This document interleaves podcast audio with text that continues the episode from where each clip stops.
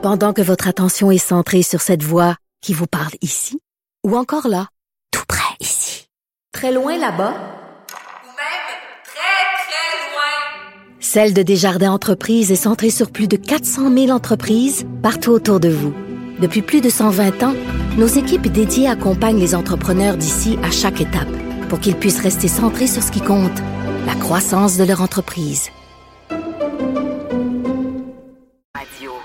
Alors, non seulement la loi 21, mais la contestation de la loi 21 et la contestation de la juge qui doit se prononcer sur la contestation de la loi 21, tout ça fait évidemment beaucoup jaser. Et il y a le docteur en droit et politologue Frédéric Bérard qui aussi sur sa page Facebook réagit régulièrement à tout ce dossier-là. On voulait lui parler parce que euh, récemment, il, euh, il, a réagi au fait que le premier ministre François Legault allait dit que ben peu importe la décision de la Cour, que tout toute façon, il irait de l'avant avec la loi 21. Donc, Frédéric Bérard est au bout de la ligne. Bonjour, Frédéric. Bonjour, Sophie.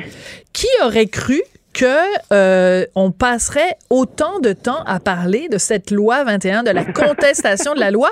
Et toi, comme comme euh, docteur en droit, donc tu dois trouver ça assez intéressant à quel point les gens s'intéressent à la loi.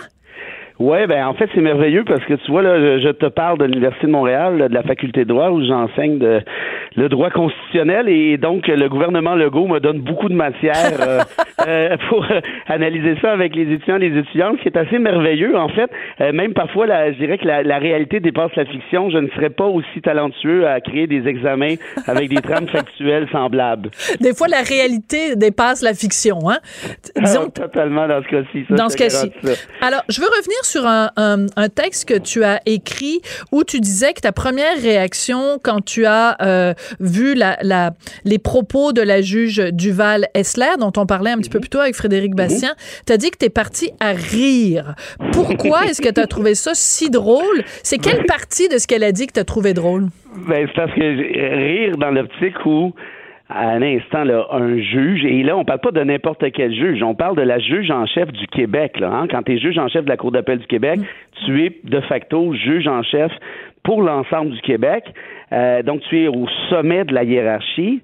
Et là, tu, euh, tu réduis hein, le, le, les, les, les, en fait, les, les, supporters de la loi 21 à des gens qui ont des allergies visuelles. Hmm. Je trouve ça, franchement, d'un de, de, mépris quand même assez épouvantable.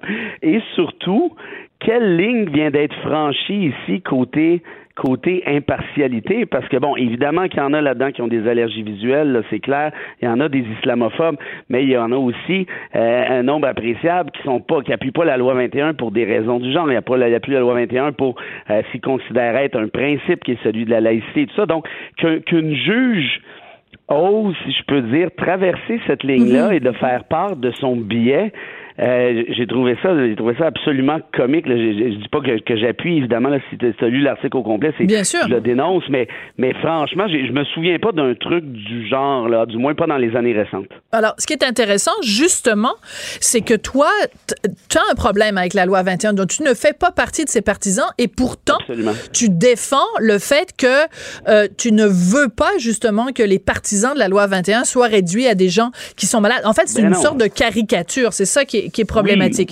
Un petit peu plus loin, un petit peu plus loin dans ton texte, tu dis, euh, tu, tu, nous questionnes, nous les gens qui sommes pour euh, la loi 21. Moi, je m'en cache pas. Hein, je, dans ce dossier-là, je suis tout à fait partial. Les nos positions sont bien établies. Oui, puis les auditeurs le savent. Tu sais, je veux dire, euh, c'est ben c'est clair. Moi, je, suis une fille d'opinion, donc je suis pas, je suis pas tenue à un droit de, de réserve. Tu dis, tu nous poses une bonne question. nous, les, les, les défenseurs de la loi 21, on dit, elle ne fait pas discrimination puisqu'elle s'applique à toutes les religions. Toi, tu dis que c'est de la, c'est du phony baloney, cet argument-là. Explique-moi pourquoi. Mhm. Ben, en fait, qu'on se comprenne bien, hein, par exemple, l'article 15, de la, 15 pardon, de la Charte canadienne ou 10 de la Charte québécoise protège ce qu'on appelle ou assure le droit à l'égalité. Puis le droit à l'égalité, c'est que tu ne peux pas être discriminé sur des motifs qui sont qui sont précis. Par exemple, je ne peux pas, l'État ne peut pas discriminer sur l'âge, ne peut pas discriminer sur mhm. la race, sur le sexe, sur la langue, et ne peut pas euh, discriminer sur la religion non plus. Or, j'ai vu passer certains euh, certains textes, notamment dans le Devoir, il y a ça peut-être deux ou trois semaines, qui disaient non, non, non, en droit, ce n'est pas de la discrimination parce qu'on discrimine toutes les religions de manière égale ou on vise les religions de manière égale. Or, le problème avec ça, de, de cet argument-là, puis après moi, il est patent, c'est que la religion est protégée comme motif, mais le, droit de ne pas croire aussi. Donc, dans ce cas-ci, tu me dis, oui, mais tous ceux qui croient, on va les discriminer de manière égale, mais je, comprends bien, mais c'est quand même sur la base d'une religion que tu les discrimines, parce que celui qui ne qui n'est pas religieux, lui, n'est pas discriminé par la loi 21. De non, parce que tous les gens qui sont religieux ne portent pas des signes religieux. Si la loi disait toute personne qui est religieuse ne pourra pas travailler, mais c'est pas ça qu'on dit on dit toute personne qui porte un signe religieux hmm. ne pourra pas le porter pendant ses heures de travail. mais, non, mais attends. votre honneur, je demande le droit, je demande la parole, le, droit de réplique. Voilà, c'est que je prends par exemple des, euh, euh, des, des, partisans de la loi 21. Je pense à Jamila Benhabib, je pense à Leila Lesbeth, je pense à Nadia El Mabrouk qui vient d'écrire un livre justement sur la laïcité. Ce sont des femmes de culture ou de confession musulmane qui ne portent pas le voile et qui sont pour la loi 21. Donc, Leila Lesbeth, elle travaille dans le milieu de l'éducation. Elle ne porte pas de voile. Si c'était une discrimination purement sur la religion, ben Leila Lesbeth ne pourrait pas travailler dans le domaine de l'enseignement. Or, c'est pas ça qu'on dit.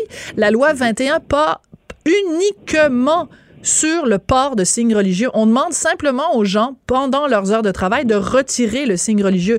Donc, à la rigueur, je te dirais que c'est une discrimination vestimentaire plus qu'une discrimination religieuse. Ben, ma réponse à ça sera la suivante, c'est que quand on parle de, de, liberté de religion ou de, de, droit à la religion qui est protégé ici par l'entremise de 15, ça inclut, ça c'est pas moi qui le dis, c'est la jurisprudence internationale, c'est la jurisprudence nationale, l'assurance de la Comité des droits de l'homme de l'ONU notamment, qui inclut le droit de porter un signe religieux. La liberté de religion, c'est quoi? C'est le droit de, de croire, évidemment, c'est le droit de pas croire aussi, c'est le droit de professer sa religion, c'est le droit d'avoir un lieu de culte et c'est le droit de porter un signe religieux. Or, la loi 21, tu viens de le dire, empêche justement le port de ce signe-là. Donc, par la force des choses, si ce port de signe-là est protégé par la liberté de religion, tu discrimines sur la religion. Maintenant, il y a, un autre volet de l'argument que où j'aimerais me rendre parce que ça peut être intéressant. Si on n'avait pas eu la clause, la disposition dérogatoire dans ce cas-ci, le débat aurait été le suivant. Moi, pour moi, le, truc de la discrimination, ça fait pas de doute, comme, comme je viens de te dire, on peut être d'accord sur tout, cela dit, mais ça veut pas dire que parce que j'ai raison là-dessus, que le débat est clos. Je m'explique. La Cour, à mon avis, aurait dit, oui, il y a discrimination sur la base d'un signe religieux, c'est une discrimination qui est prohibée par la Charte, ça va, mais ça, c'est seulement la première étape. La deuxième étape que, fait, que font les juges dans ce cas-ci, et là, ça devient intéressant, c'est qu'ils essaient de voir si la violation de ce droit-là ou de cette liberté-là mhm. se justifie dans le cadre d'une société libre et démocratique. Ça, c'est une espèce de, clause de rachat, de test de sauvegarde, si tu veux, où on se dit, dans notre société, il est permis de violer des droits et libertés parce qu'ils ne sont pas absolus. Et là, dans ce cas précis, est-ce qu'une société libre et démocratique permettrait la violation du droit du port du signe religieux. Et là, il y aura un débat qui s'en suivrait. Le test a quatre critères, je n'entrerai pas là-dedans parce que c'est un peu technique. Non. Et ça fait en sorte qu'on évalue, socialement parlant, quel genre, quel type de société on veut avoir. Donc, en d'autres termes, souvent les, les, partisans de 21 se braquent quand on dit que la loi est discriminatoire, mais en soi, c'est pas la fin du monde. Par exemple, la loi 101, c'est une loi qui est discriminatoire, qui discrimine sur la base de la langue. Mais moi, je fais pas d'urticaire avec ça. J'appuie la loi 101 et elle a été confirmée, sa hmm. validité a été hmm. confirmée par les tribunaux parce qu'on dit oui au Québec, la loi 101 peut se valider parce qu'on est une société libre et démocratique qui accepte ce genre de discrimination parce que c'est nécessaire pour favoriser le fait français et tout le tralala. Voilà, puis c'est aussi la question des droits individuels versus le bien commun. Absolument. Euh, voilà. Parfait. Ça, Donc, c'est un excellent Pour résumer. C'est exactement ça. Bon, ben là, c'est moi qui donne ton cours de droit tout à l'heure à ben, l'Université de Montréal. bienvenue, hein, mais c'est dans 25 minutes, donc fais ça vite. oui, en effet. Euh, dans ton texte, tu parles des opposants à la loi 21. Tu dis qu'ils n'ont aucune chance, selon toi, de gagner en cours d'appel parce que tu dis, et je cite, ils sont allés trop vite, la preuve est bâclée, et euh, surtout, obtenir la suspension d'une loi contestée sur le fond relève du quasi-miracle. Je veux revenir sur quand tu dis la preuve est bâclée. Euh, ils ont euh, soumis quand même au cours des derniers jours le témoignage de différentes femmes qui disent mon rêve va être brisé, je pourrais pas devenir euh, enseignante. Donc, est-ce que ça, ça pourrait être un, un argument au contraire qui est pas bâclé? Ben, regarde, si, si tu regardes mon texte dans l'ordre, ce que, ce que tu viens de lire là, c'est au début. C'est lorsqu'ils ont lorsqu'ils ont plaidé en cour supérieure cet été devant le juge Michel Hiergeau, ils ont perdu. Et pourquoi ils ont perdu? Parce que justement, ils sont allés trop vite. Aussitôt que la loi a été adoptée, ils sont débarqués en cour supérieure en panique et ils n'avaient pas préparé euh, les affidavits. Un affidavit, c'est un témoignage écrit. Tout ce qu'il y avait, c'était le témoignage d'une dame qui commençait à étudier en enseignement à l'université et qui disait dans trois, quatre ans, je vais me faire, euh, je vais me faire barrer euh, à l'emploi, blablabla. Alors, le juge a dit, ben, il n'y a pas d'urgence ici. Le temps qu'on s'entende, qu'on entende le fond, probablement que madame aura terminé ses études, puis on verra rendu là.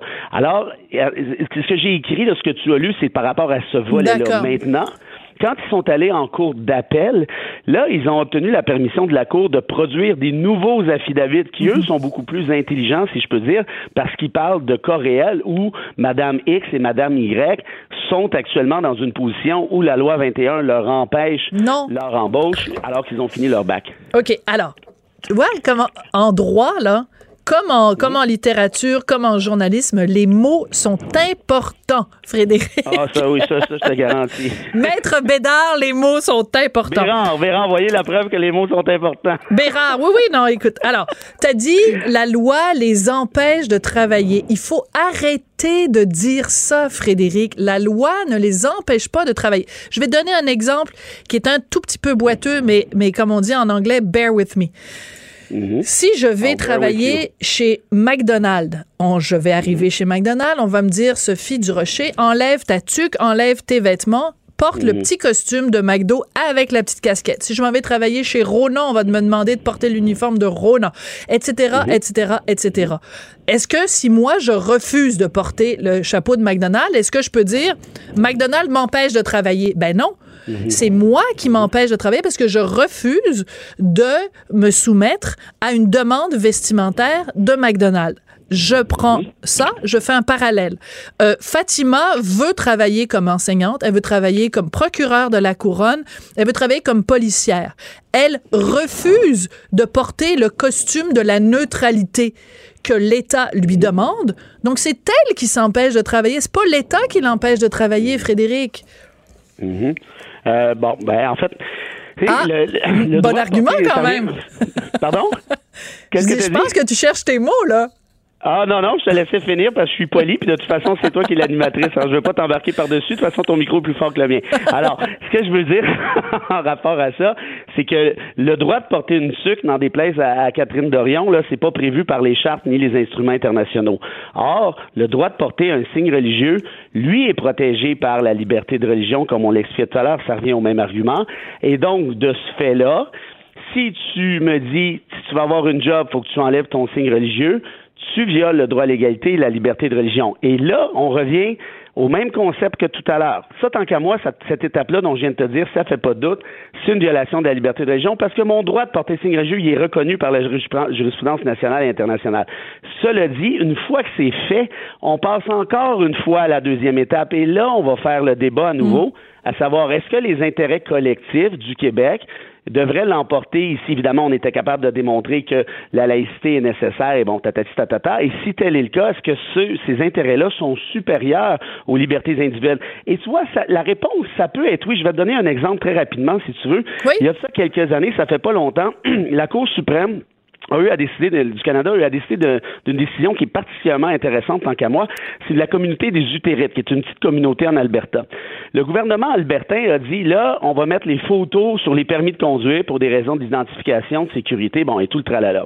Les Utérites ont plaidé, vous violez notre liberté de religion avec cette exigence-là, parce que nous, on n'a pas le droit de se faire prendre en photo, c'est un péché de vanité et je ne sais quoi.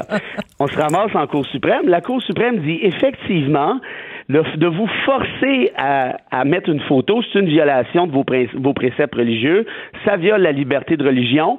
Je passe, ceci dit, à la deuxième étape, le la société libre et démocratique, et j'arrive à la conclusion que oui, une société libre et démocratique peut vous peut vous forcer à mettre votre photo pour des raisons d'identification, de sécurité et donc d'intérêt collectif.